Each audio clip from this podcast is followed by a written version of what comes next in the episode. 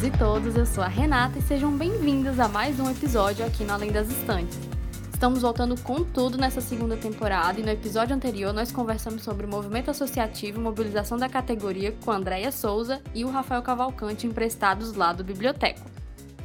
Então eu quero te convidar a dar uma olhadinha no episódio anterior que também tá massa. Aproveito para pedir que você considere nos apoiar através do PicPay ou lá no Apoia-se. Você encontra todas as informações em estantespod. E pode falar com a gente e contribuir com a sua opinião através das redes sociais, também Estantespod no Instagram e no Twitter. Muito, muito obrigada pela sua audiência. Então não esquece de curtir e compartilhar com seus amigos a palavra aqui do nosso podcast. Ah, antes da gente partir para o episódio, eu queria pedir para você, isso mesmo, você que está ouvindo esse lindo podcast, está indo no centro da cidade comprar chinelo, vasilha e varão de cortina. Para de ser doido, macho. Fique em casa. Nós aqui da Além dos Estantes não esquecemos do coronavírus. A gente espera que você também não, ok? Esse episódio e todos os outros estão sendo gravados com os participantes de maneira remota e vai continuar assim até o final dessa loucura. Então vamos todos seguindo as recomendações da OMS, fique em casa se puder, use máscara sempre que tiver que sair e vamos seguindo até a bendita dessa vacina não chegar, tá bom? Recado dado, bora lá pro episódio.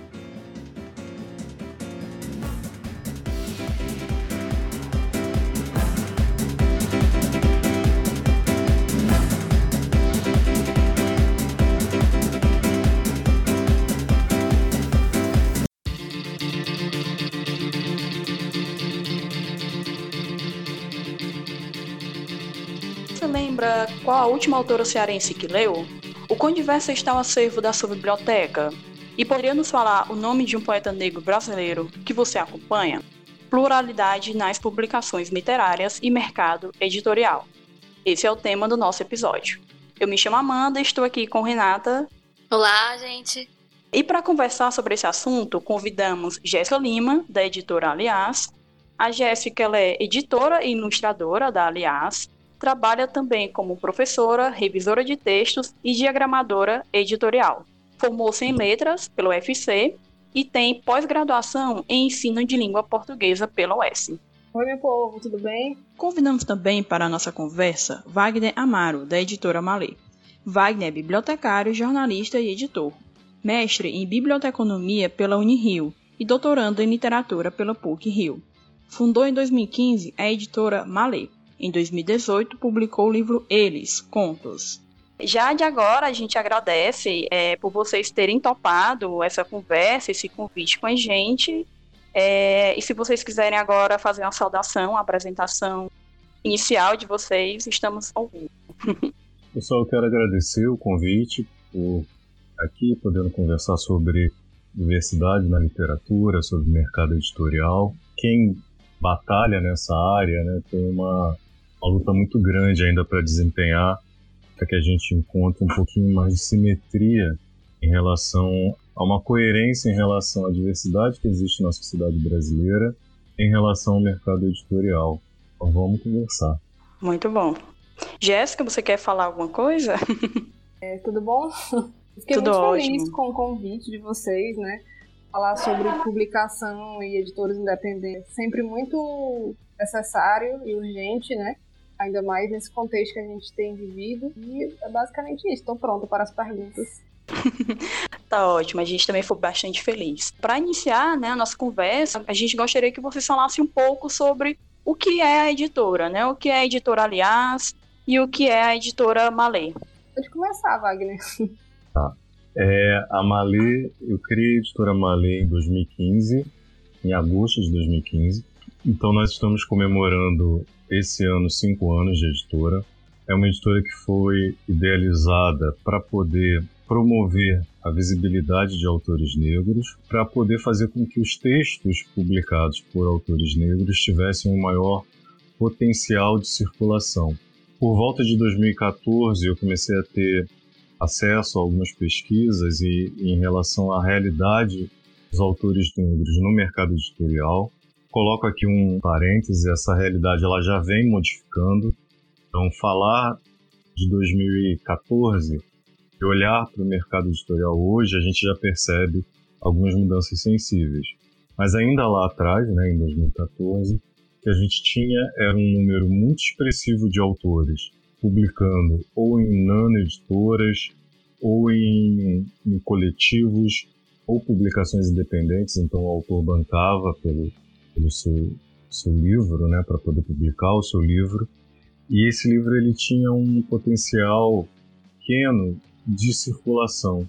Então, porque como era um livro independente, então esses livros eles não chegavam até as bibliotecas, por exemplo, eles não eram distribuídos em livrarias. E além disso, os autores também não eram muito convidados para participarem de eventos literários.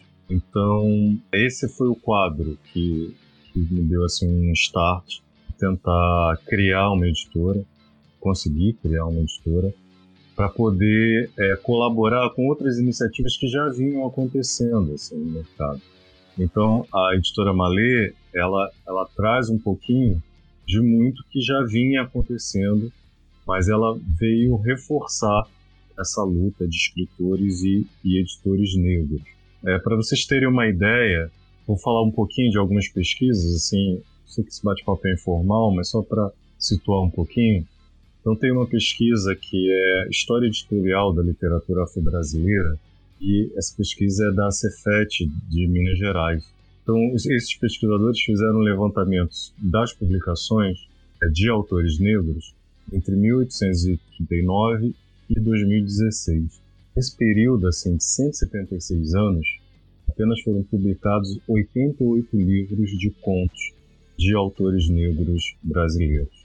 No período entre 1859 e 2016, foram publicados apenas 61 romances. Então, vejam, né, um período assim muito extenso, com pouquíssimas publicações. E aí a gente percebe talvez um dos grandes problemas assim enfrentados por um autor negro é uma espécie de bloqueio editorial. Então, mesmo que ele escreva, ele não consegue publicar. Mesmo quando publica, e publica a partir desses procedimentos que eu comentei aqui, ele também não consegue fazer com que o seu texto circule tanto. Assim. Tem uma outra pesquisa também do, de um grupo de pesquisa da UNB, coordenado pela Regina Dalcastagner. Esse grupo fez um levantamento dos romances publicados, fizeram um levantamento de 258 romances publicados entre 1990 a 2004. Um desses 258 romances, para vocês terem uma ideia, 93,9% dos autores são pessoas brancas. Olha que, que gritante esse número. E outro número gritante que essa pesquisa revela: 72,7% desses romances foram publicados por homens e 47% publicados por esse, quer dizer, homens brancos moradores do Rio e de São Paulo. Então isso traz para a gente assim dados que eu acho que são importantes para a gente ter como a literatura brasileira, que é mais consumida, que é mais publicada, tem um maior potencial de divulgação e circulação, não é coerente com toda a diversidade da nossa população. Né? Acho que levanta alguns questionamentos sobre onde está a literatura dos povos indígenas, por exemplo, onde está a literatura dos homossexuais, onde está a literatura de toda a comunidade né, LGBTQI+, onde está a literatura publicada pelos negros e pelas escritoras negras. Então, existe um descompasso que eu acredito que esses diálogos e essas ações ajudam a equilibrar. Então, a Malê ela surgiu com esse objetivo. Ela tem um perfil editorial muito bem definido, que é priorizar a literatura, e quando eu falo literatura, aqui eu estou falando de ficção e de poesia, de escritoras negras e de escritores negros. Eu sigo falando, se vocês deixarem, eu vou seguir falando. Muito bom ouvir essa sua colocação, né? Porque ela traz uma, uma realidade que muitas vezes a gente fica muito no subjetivo, né? Eu acho Sim. que temos muitos autores brancos, eu acho que a gente deve mudar. E quando você traz essas informações, esses dados, mostra na nossa cara, assim, né? O, o que de fato está acontecendo e a necessidade e a urgência dessa mudança, né? E aí, falando sobre literatura, né, de mulheres, a Jéssica pode falar sobre a editora Aliás. Pois então, né? É, eu tava ouvindo aí o que o Wagner falou, aí eu lembrei dessa pesquisa também da Regina. É impossível falar da Aliás e não falar de como ela nasceu também, né? Porque eu gosto de contar essa história. Aliás, ela nasceu de uma raiva. Uma raiva porque surgiu em 2017, né? A gente já fazia alguns trabalhos com outros editores independentes, trabalhos freelance, né? Com outras atividades, dando assessoria para outras pessoas. Enfim, trabalhando com formação em literatura. Só que aí a gente sempre dependia muito de alguns amigos da área e de editoras também. E era sempre muito complicado o processo, a burocracia de ter que pedir ajuda a ele. E aí teve um dia que extrapolou assim a, a, paciência na questão burocrática, porque a gente estava com algumas coisas para sair e outras que tinham saído e não tinham sido tão legais, da forma que a gente esperava. Quando eu falo a gente, né, é, sou eu, Jéssica, Ana K e Isabel Costa. Um dia nos reunimos, uma noite comendo cachorro quente. E aí, discutindo essas coisas, nessa raiva, a gente decidiu formar um grupo, um coletivo. Um grupo, um coletivo de mulheres que publicassem outras mulheres. Aí mirabolamos um milhão de coisas, né? Diversas linguagens. Ah, vamos divulgar trabalhos audiovisuais, de artes visuais, enfim. E aí a gente foi convidando algumas amigas de diversas linguagens para compor. Antes a gente estava como um selo, ainda muito bebezinhas assim, 2017, nesse sentido. Muitas pessoas foram passando, diversas parcerias ao longo desses quase três anos, né? Sempre com essa premissa de mulheres que publicam mulheres, né? Sejam elas mulheres cis ou trans. É sempre bom enfatizar isso. Então, desde então, a gente tem publicado bastante coisas, assim, desde livros físicos e livros virtuais, né, e-books, o que tem mais é alcançado mais as pessoas, né, também devido à pandemia e tal que mais que eu posso dizer para vocês é que, apesar de a gente sempre ter essa premissa de mulheres que publicam mulheres, um pouco para pesquisa, ainda são. Eu peguei esse recorte da, da Regina, que diz que entre 2005 e 2014, apenas 41,3% das pessoas que escrevem são mulheres. É, ainda é bem, bem abaixo do esperado, né? Fazendo esse recorte de, de gênero. Mesmo assim, a gente tendo essa premissa de mulheres publicam mulheres, ainda recebemos muitas muitas mensagens e muitas propostas de, de originais e de trabalhos de homens, para vocês verem. Gente já chegou a receber propostas de homens querendo usar pseudônimo feminino para poder publicar. Mas como, desculpa te interromper, como que você vê essas tentativas dos homens de, de tentarem publicar na Aliás? Eu vou até explicar o porquê da minha pergunta porque a Malê ela também sempre teve um perfil muito bem definido e muito bem comunicado. Por exemplo, eu tenho um prêmio que é o Prêmio Malê de Literatura para jovens negros. Isso está no título do, do prêmio. Uhum. E eu recebo inscrições de, de não negros. E assim, às vezes dá trabalho, porque quando eu tenho o resultado do prêmio, que eu vou justamente pesquisar quem foi que ganhou.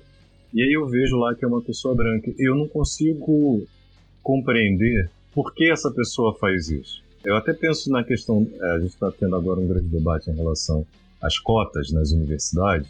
São pessoas brancas se inscrevendo nas vagas. Então eu fico pensando, faz para provocar, faz para provocar até a nossa ação, que é uma ação democratizadora, assim, como você pensa, assim, essa atitude de quem faz isso? Olha, Wagner, no começo a gente ficava, acho que mais irritada, sabe, com isso, assim. Porque até algumas pessoas, alguns autores que mandavam mensagens, a gente conhecia, assim, e aí entendia que era meio que uma afronta, sabe? É. Mas, mas aí, até porque assim, né, eu acho que não é uma coisa só local daqui de Fortaleza. Essa questão das panelinhas e aqueles grupos que realmente dominam aquela, aquele cenário, né? Dominam assim, entre aspas. Só essas pessoas que que mobilizam, só essas pessoas que publicam e acaba sendo a mesma coisa sempre. Então a gente já conhecia. Só que hoje, assim, passado alguns anos, ainda tem esse cuidado para responder as pessoas, né? Porque tudo pode virar uma, uma briga de internet, não? um cancelamento. Mas a gente meio que trata como uma, mais uma coisa, sabe?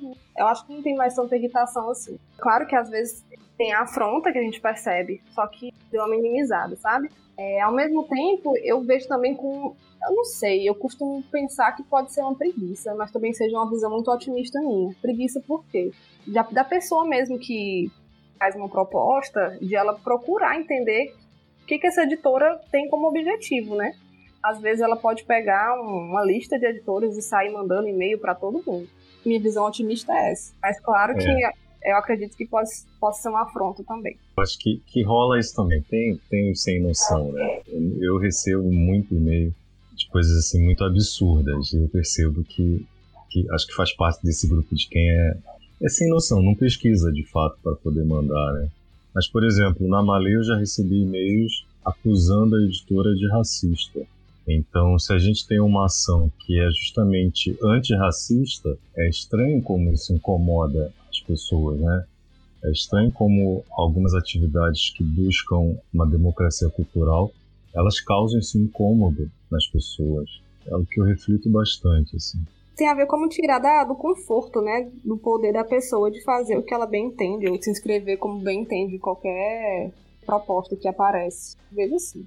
É verdade, é bem pertinente mesmo essa questão que o, o Wagner colocou, né? Porque eu já conhecia a, a, editora, aliás, né? É uma editora aqui cearense, então não tem como não conhecer quando você se envolve. E a Malê também eu já conhecia, assim, mais recente, né?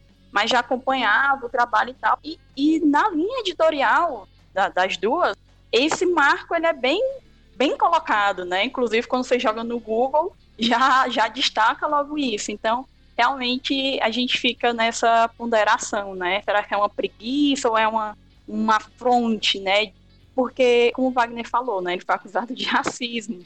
Às vezes, nessas conversas, né? As pessoas utilizam muito de que o fato de você estar tá propondo a fazer uma editora que publica autores negros e negras e ter a, aliás, publicando mulheres, as pessoas muitas vezes acreditam que isso está sendo uma, uma certa separação. Não, você que está excluindo as outras pessoas, você que está.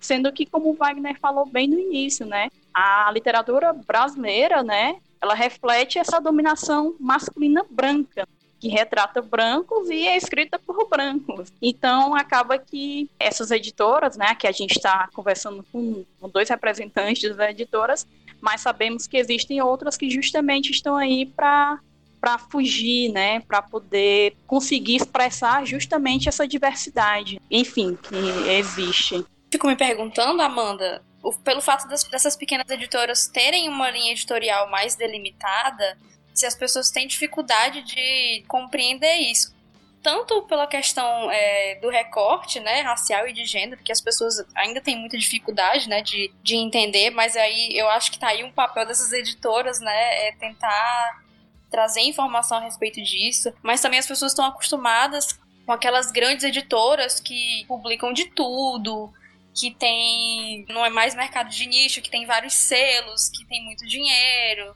que, que faz todo tipo de publicação. E assim, a princípio é, me brilha muito os olhos quando eu vejo professores e bibliotecários por trás de projetos como esses, porque penso que são agentes que devem trabalhar o tempo todo lado a lado, né, para divulgar a leitura, não só a leitura do, do jeito que a gente costuma conhecer, né, ampliar também essa questão da, das leituras.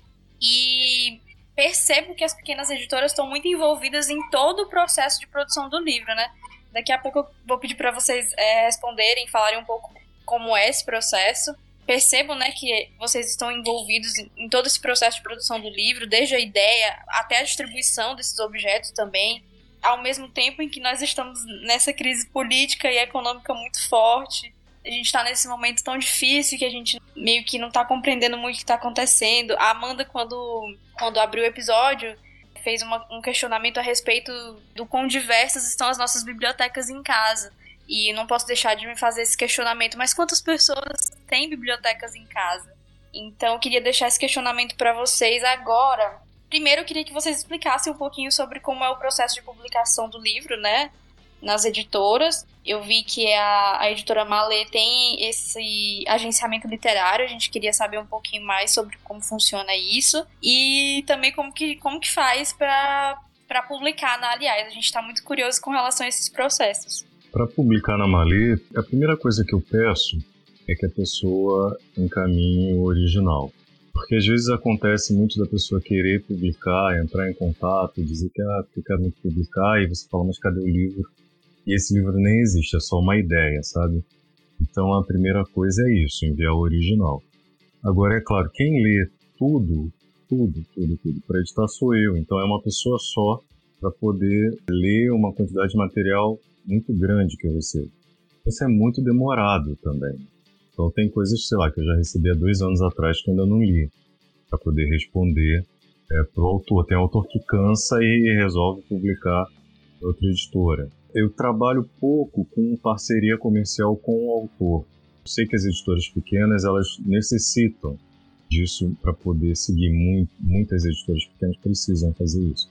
Mas é algo que eu tento não fazer. Assim, eu tento tentei estruturar a Malê como, embora fosse uma editora pequena, mas como se não fosse uma editora pequena. Então é a editora que investe na publicação e o autor tem lá o seu direito autoral pela venda do livro.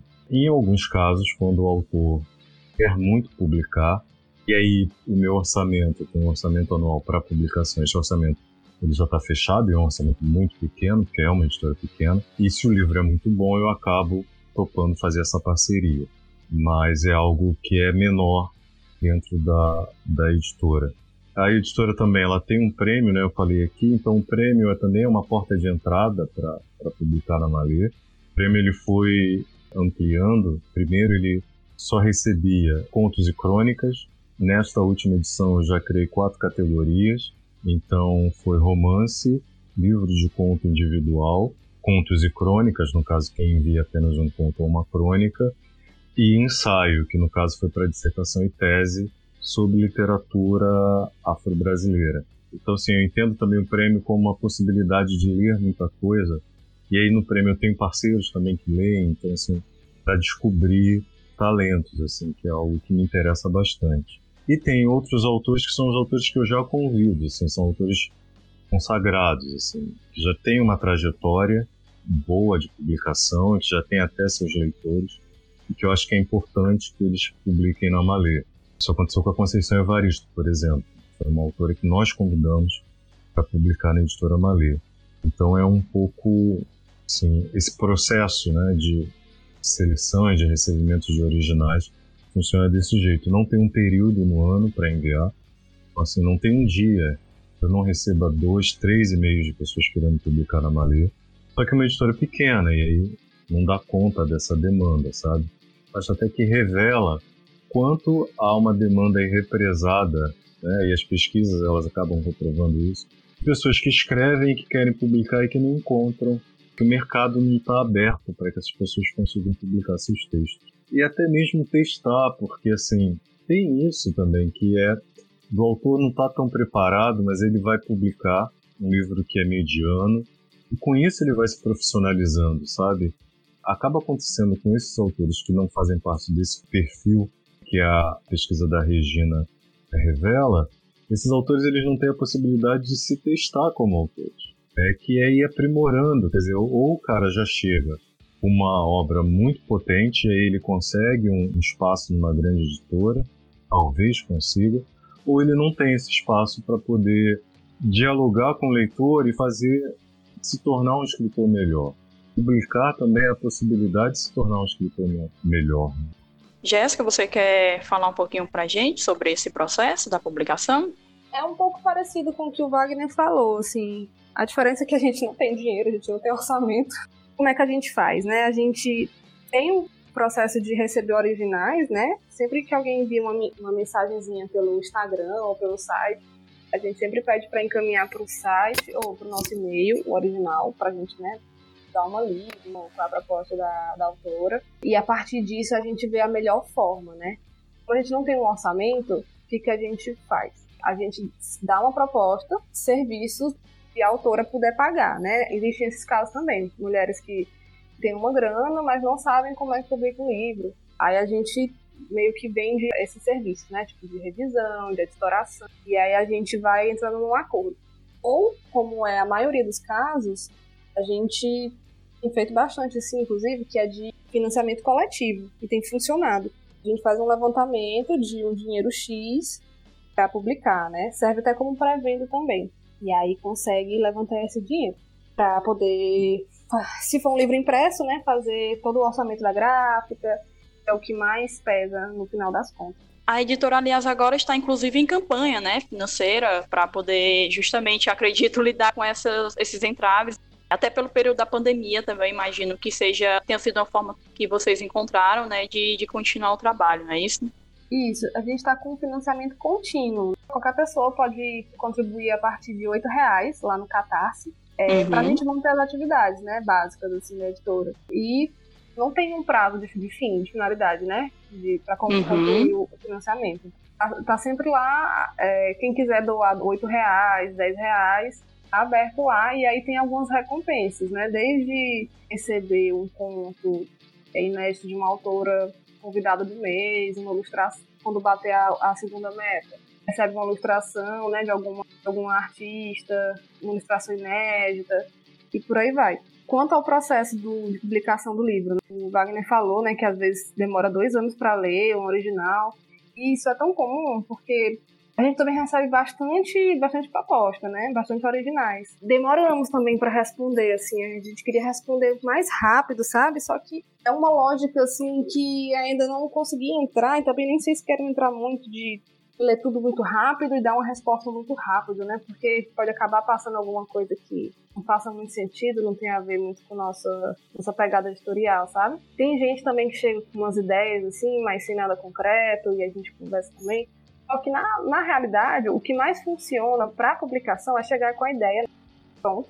A gente vê se está alinhado com o que a gente acredita, com a editora, que a gente acha que pode ser bom para as duas partes. E aí, ver qual a melhor, a melhor forma, né? Se a autora puder bancar o serviço, né? A gente faz uma troca, tipo, uma troca.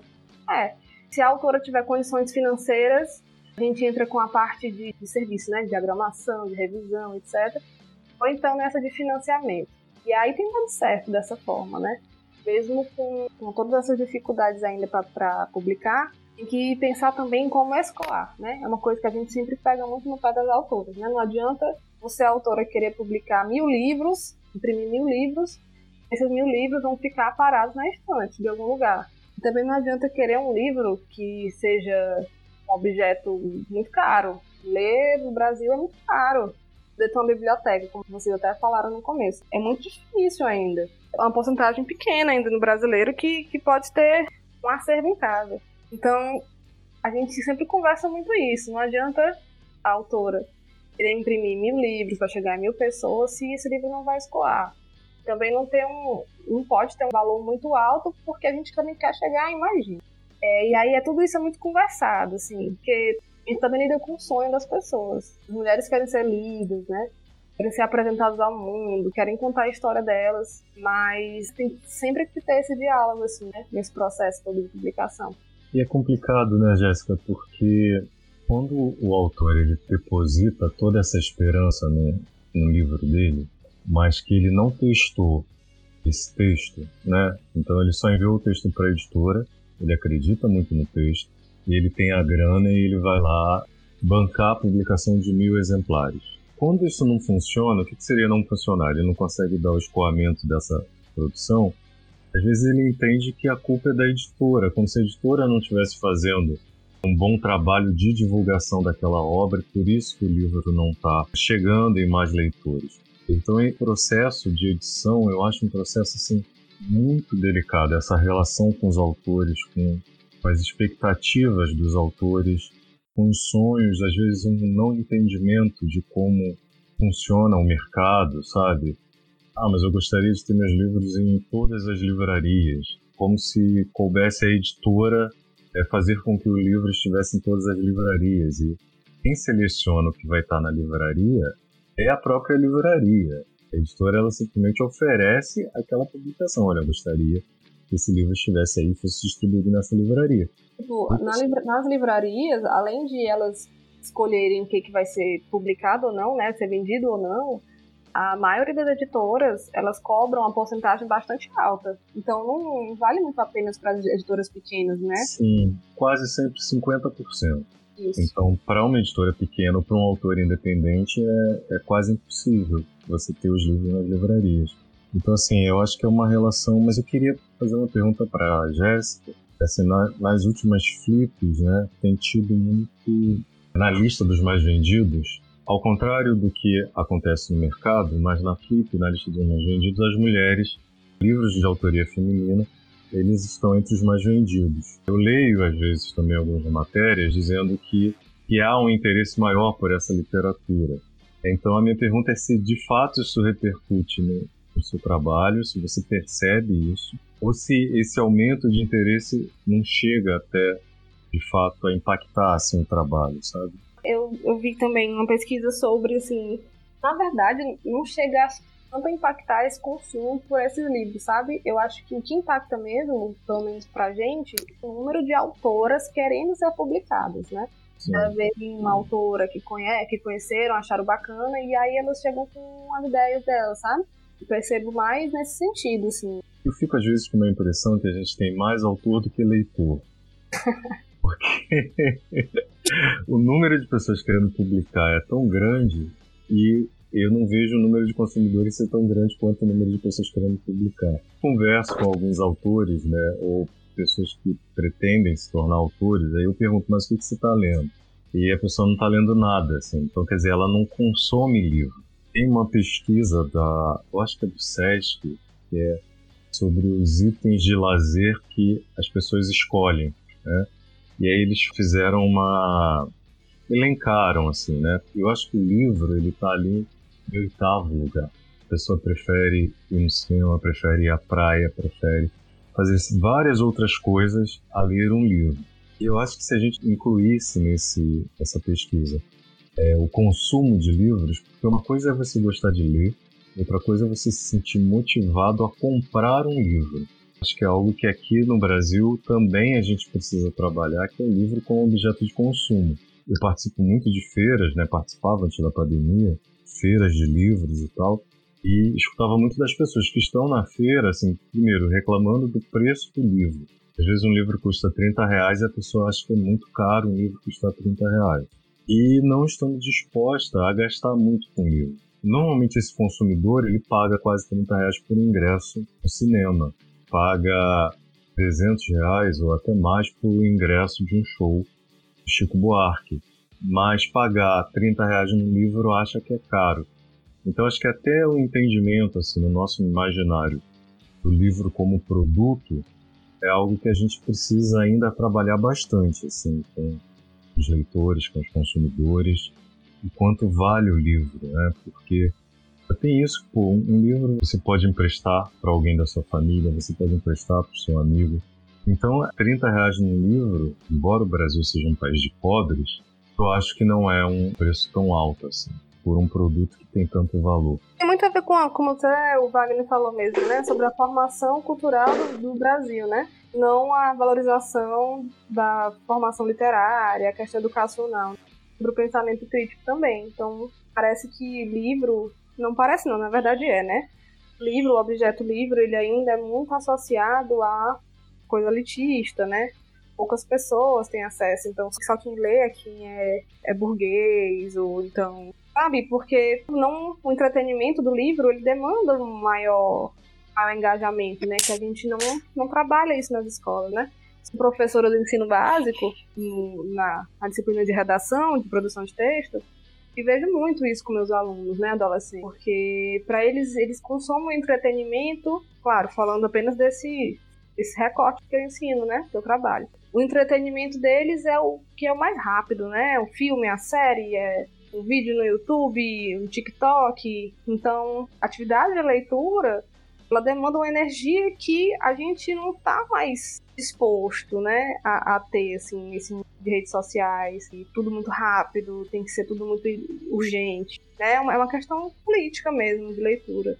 Sim, é, as bibliotecas também, né, elas também têm essa visão meio de ser um, um local elitista. Enfim, a Jéssica falou, né, sobre essa questão do processo de publicação, de editoração do, dos livros e tal. Falou sobre a campanha, o Wagner também. E uma coisa que me chamou a atenção né, na fala do Wagner foi essa relação de dizer que é uma editora pequena, mas tenta ver ela como uma editora que não é pequena. Inclusive, a gente consegue identificar, ele mesmo falou sobre o, o prêmio, né, que tem a categoria de jovens escritores e escritoras. Também tem a revista, né, Wagner? Depois, se você quiser falar um pouquinho sobre a revista. Mas voltando para o prêmio e especificamente para essa categoria, eu acredito que a gente consegue pegar até um pouco dessa fala da Jéssica, né, sobre essa dificuldade das pessoas de fazerem essa leitura, enfim. Queria te perguntar, essa mais direcionada para o Wagner, quais são os desafios de lançar essa literatura infanto-juvenil e o que motivou né, a editora a fazer essa publicação de, de novos escritores. Eu, quando ainda estava desenhando o perfil editorial da Malê, então eu já sabia que eu queria é, publicar autores veteranos. Existe assim uma geração de, de escritores que hoje, escritores negros que hoje estão por volta de 70 anos. São esses que eu comentei que já construíram sua rede de leitores e eu queria publicar esses autores.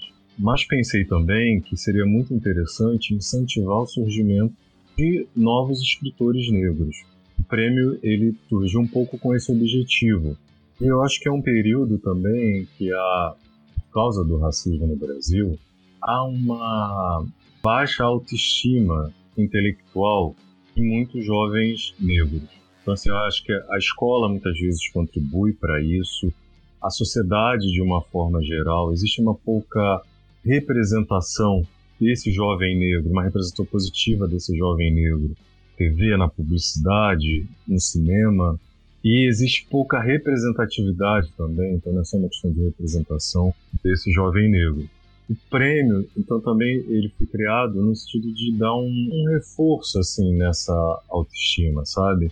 Então, é dizer, olha, você também escreve e eu estou interessado no que você escreve. Na primeira edição do prêmio, eu recebi 180 textos é, do Brasil todo. A editora estava começando.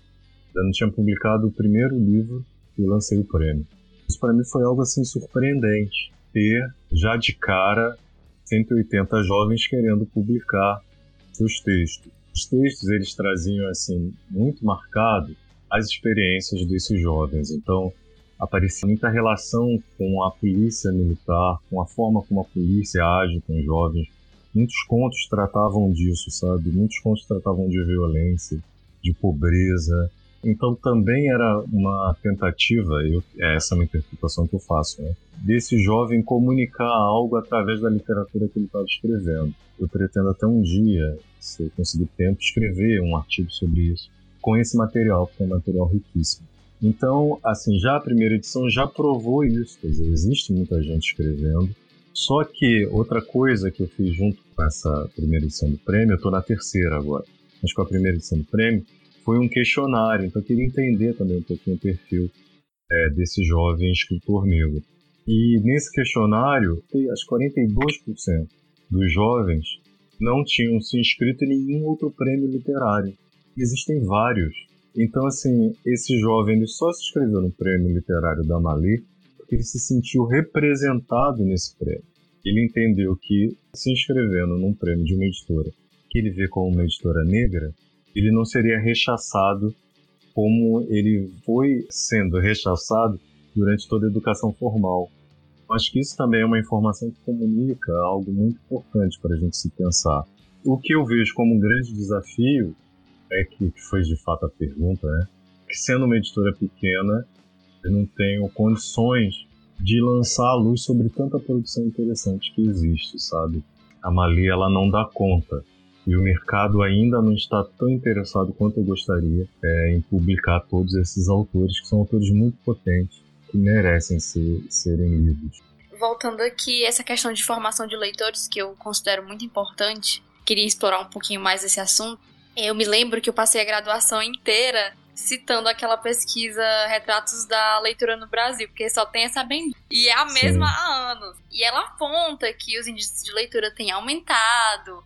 E a gente vê, assim, de forma empírica, meio que sensorialmente, a gente vê as pessoas lendo mais, lendo no ônibus, lendo, esperando filas de banco, e a gente fica animada com, com a perspectiva. Mas ao mesmo tempo, esses dados, eles são muito conflitantes Lembro também que a época em que houveram aquelas crises das mega stores, aquelas grandes livrarias que, que também são publicadoras e que acabaram fechando, notícias do mercado editorial que diminuiu. Então, como é que a gente tem, por um lado, um aumento de índice de leitura e, ao mesmo tempo, um encolhimento do mercado editorial? Eu lembro também que vi uma matéria, depois eu vou procurar e vou deixar linkado aqui para quem tiver interesse. Mas eu me lembro que alguém disse sim na matéria, que a crise não era do leitor, e sim do mercado.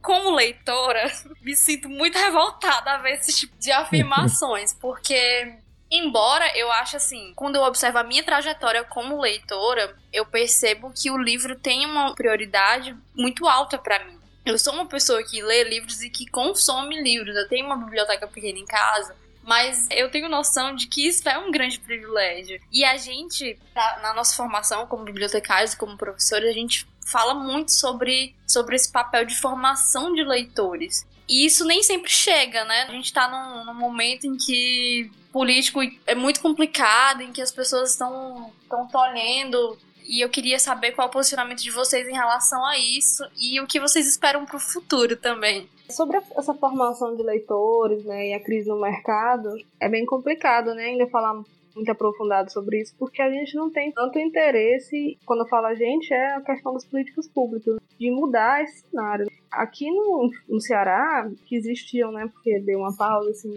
questão da pandemia então a crise política, mas alguns editais de, de estímulo a produções né, artísticas.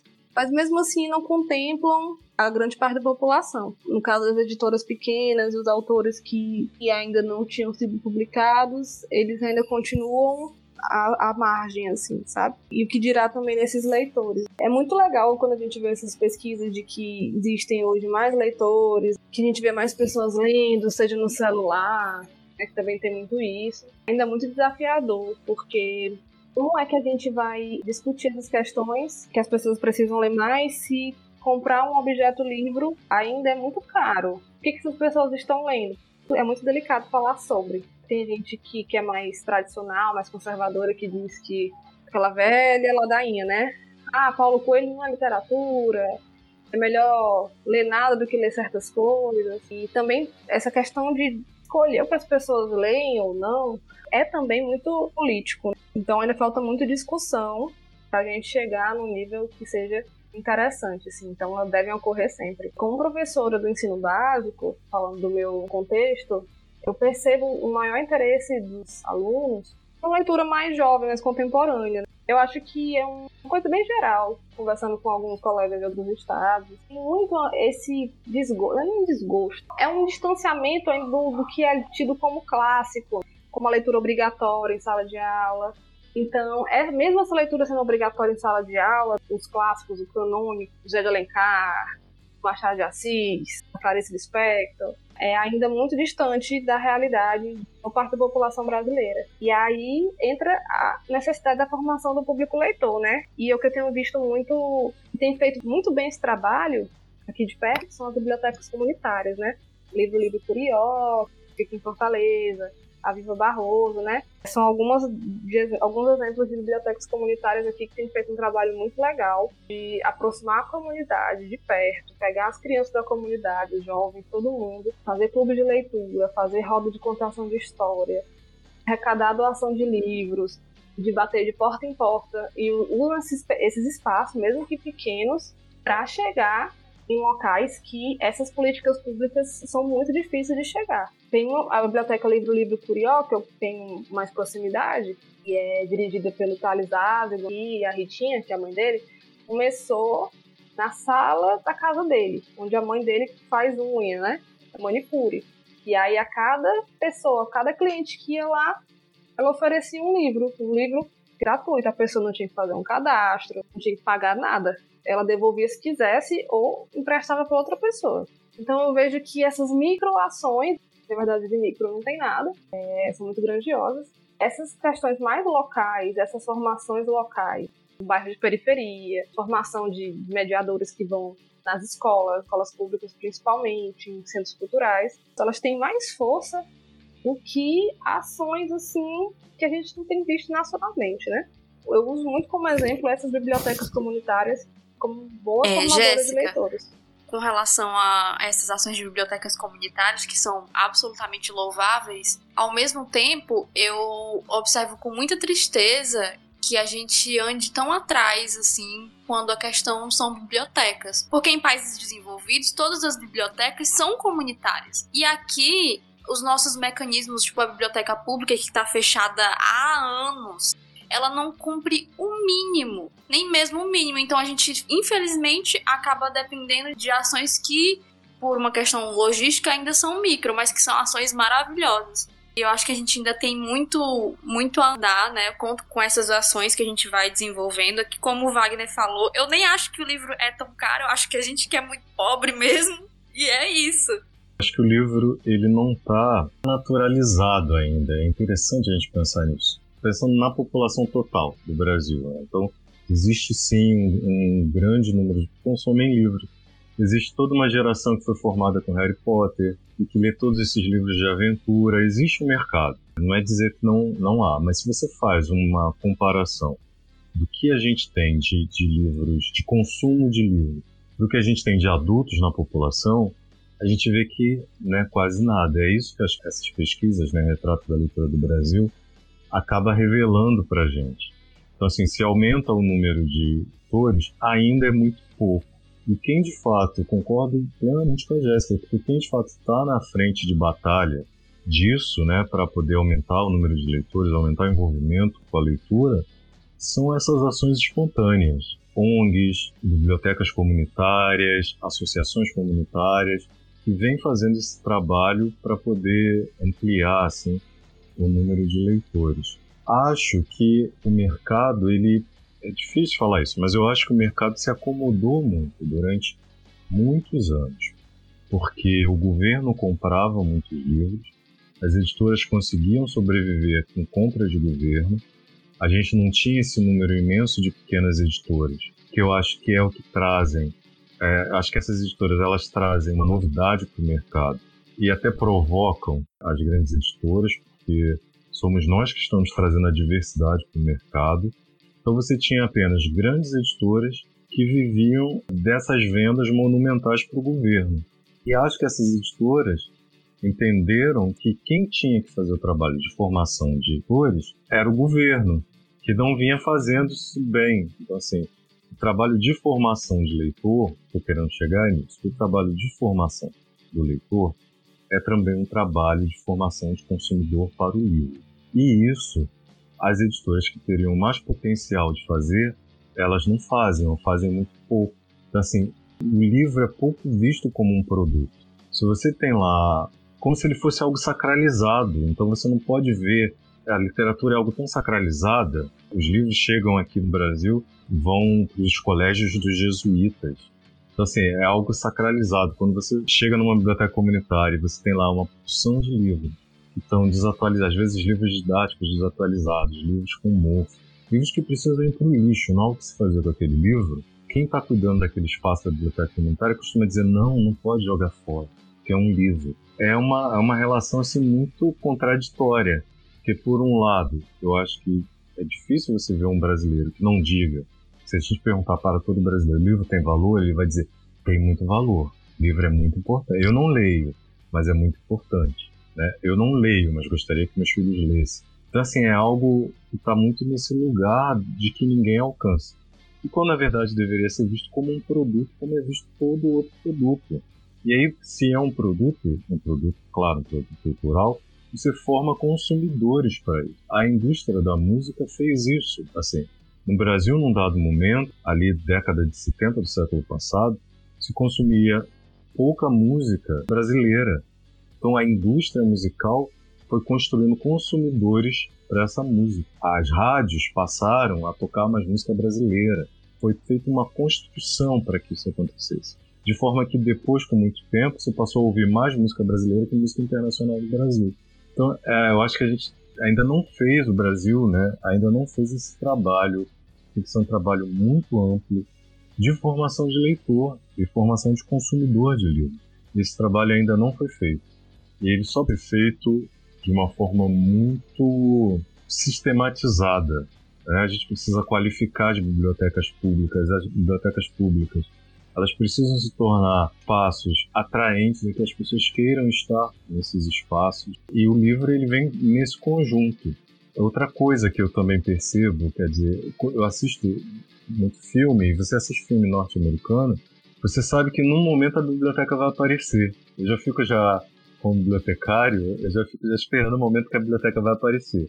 Então pode ser o filme do Homem-Aranha, ou pode ser um filme romântico, que alguma cena ocorre ali na biblioteca. Ela existe, até casamento na biblioteca tem. A nossa produção de imagens, né, ou seja, que a nossa grande produção de imagens aqui no Brasil se dá a partir das novelas.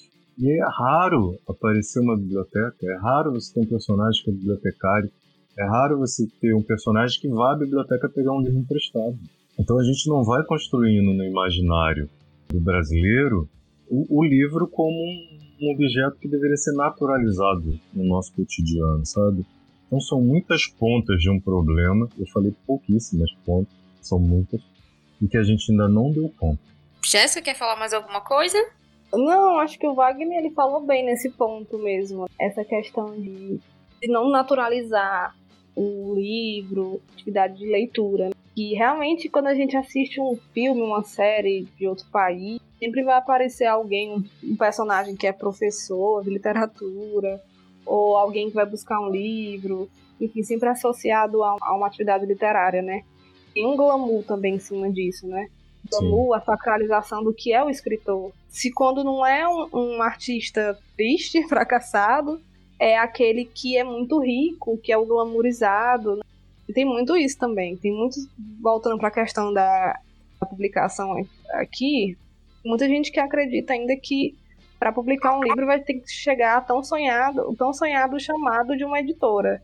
A editora vai querer comprar os direitos daquele, daquela obra, que vai ganhar rios de dinheiro. Então ainda tem muita gente com essa, essa ilusão, assim, com esse imaginário de que escrever um livro vai deixar muito rico e tá nesse lugar muito distante. E aqui no Brasil a gente sabe que não é assim, né? Não tem essa naturalização dessa figura do fazer literário, da leitura. Quando tem, é sempre associado a uma pessoa diferente, a, a esquisita, né? A nerd. É. E ou então sempre se remete a uma coisa muito distante mesmo, que vai receber esse chamado divino, financeiramente muito vantajoso, que sabe que não é verdade. E a escola coloca o livro como um dever, né? Não que ele não deva ser um dever, mas coloca o livro apenas como um dever. Não é, como um direito, né? É, exatamente. Assim, não é como uma leitura. Se trabalha pouco a leitura espontânea. Eu acho que poderia ser leia o livro que você quiser e traga uma resenha para mim, um resumo, seja lá o que for. Mas não, você é obrigado a ler um livro que você não quer ler, que você naquele momento às vezes nem está pronto para ler aquele livro, e o jovem acaba se afastando da literatura. Porque a gente vê que a criança ela tem uma atração pelo livro praticamente natural, né? Você dá um livro para uma criança, ela, tá, ela tem uma curiosidade em tudo, que ela também coloca essa curiosidade no livro. Mas depois a gente perde a gente perde, quando se torna jovem, a gente perde esse leitor. Alguma coisa a gente está fazendo de errado que a gente perde esse leitor.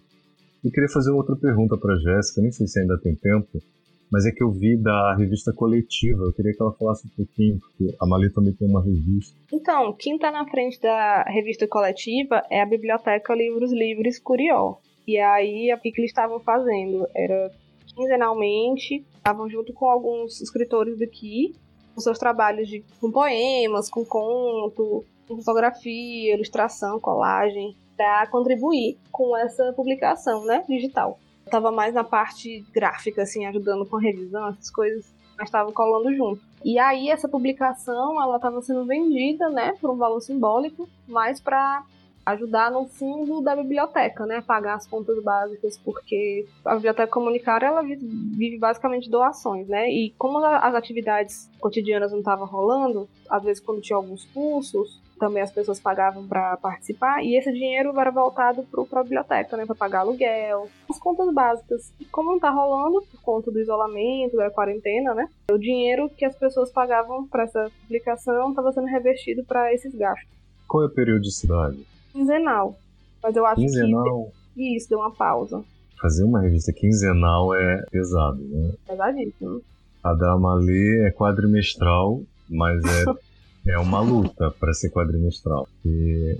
Porque justamente é isso também. Eu acho que é uma realidade das editoras pequenas, né? Que é e é um para fazer o trabalho de 20. Então, como que, como que faz para dar conta? Né? A é, é... Livro Livre ela é bem abraçada, né, Jéssica, pela comunidade. Então, isso também é uma acaba sendo uma motivação, acredito, essas publicações serem darem conta de ser uma prioridade um pouco menor, Vai, talvez, não sei. É isso. É. Sim, ela é muito abraçada pela comunidade, né? Até porque quem, quem assumiu a frente da biblioteca é a, a Ritinha. A Ritinha, ela é a mãe do Thales, que fundou a, a biblioteca. E a Ritinha, ela é tipo uma líder comunitária, assim. Ela é a manicure do bairro, então conhece todo mundo. Aí quando a criança que costuma ir na biblioteca não vai, ela vai na casa da hum. criança, saber por que não foi. Então tem, tem muito essa questão afetiva também. E isso é, é realmente uma, uma iniciativa inteira. incrível. Assim, você percebe que a comunidade é protagonista, assim, né? Na a revista é um material muito incrível. Acho que essa questão da leitura ela é muito contraditória, realmente. Eu sou da, da geração do Harry Potter.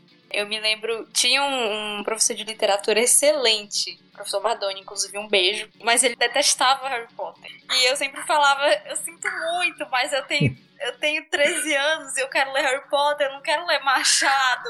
Então a gente tinha, a gente tinha esse espaço de discussões assim, mas era já eu fico imaginando assim, já era difícil naquela época. E agora então, que os governos não têm interesse nenhum que a gente leia mais. Eles querem manter a, plasti a plasticidade do nosso cérebro ali no zero mesmo. Então eu, eu quero muito agradecer né, a, a presença de vocês aqui. O papo tá maravilhoso. Acho que a gente poderia conversar sobre isso assim eternamente, mas infelizmente não dá. Então a gente vai encaminhando aqui para o encerramento do episódio. Se vocês quiserem falar mais alguma coisa, podem ficar à vontade. No mais, só agradecer mesmo, gente. Muito obrigada. Queria muito agradecer o convite, assim, né? Discutir dessa forma, assim, sem muitas firulas. É sempre tão bom, tão positivo, né? Chegar a mais gente, falar sobre livros, que é uma paixão comum aqui. Então, só queria agradecer mesmo, tá? Obrigada a todo mundo, ao Wagner, pela oportunidade. Eu também quero agradecer o convite. Assim, gostei muito da conversa. É, como bibliotecária, assim, eu adoro estar sempre conversando sobre livros. Então aqui tem o editor, mas tem um bibliotecário também. Então quando o tema vai para a formação de leitores, eu gosto mais ainda. Assim. Pedir para o pessoal escutar para acessar o site da editora Malê, conhecer os nossos autores, também acessar a revista. A revista ela tem um acesso livre, então divulgar e se engajar nessa luta, né? Porque é uma luta que eu considero é mais que uma luta por equidade racial, a luta da Malê, mas sim por democracia cultural. Né? O que a gente quer é que todas as minorias sociais estejam representadas na literatura. Então é isso, pessoal. Obrigado. Convidar também o pessoal a, acessar o nosso site, aliás, editora.com. Tem muito conteúdo lá gratuito para baixar. A gente deu uma pausa agora na, na venda de livros físicos por conta da pandemia, que estava com dificuldade de mandar pelos correios, então a gente disponibilizou várias coisas lá em PDF, quem quiser. É isso, obrigada a todo mundo. A gente agradece, reforçando o que a Renata disse. Ficamos muito felizes realmente quando vocês aceitaram essa nossa conversa, nossa proposta. E assim, eu acredito que de tudo que a gente conversou aqui, eu acredito que o que fica é essa tomada de decisão consciente, né? Sobre a importância dessas publicações que realmente expressam a, a nossa diversidade literária e a nossa diversidade também enquanto sociedade. E um desses espaços é, são as editoras, é que a gente trouxe duas editoras, a editora Aliada, a editora Malê, acompanhem, sigam nas redes sociais também, divulguem o trabalho. E aí eu acredito que, assim, eu me sinto bastante contemplada e, e bem feliz com, com, essa nossa conversa. Espero que a gente consiga estreitar laços aí. De repente, um outro assunto que também envolve literatura, quando vocês quiserem ou é, divulgar algum trabalho também, a gente pode aí estreitar esses laços nesse sentido também.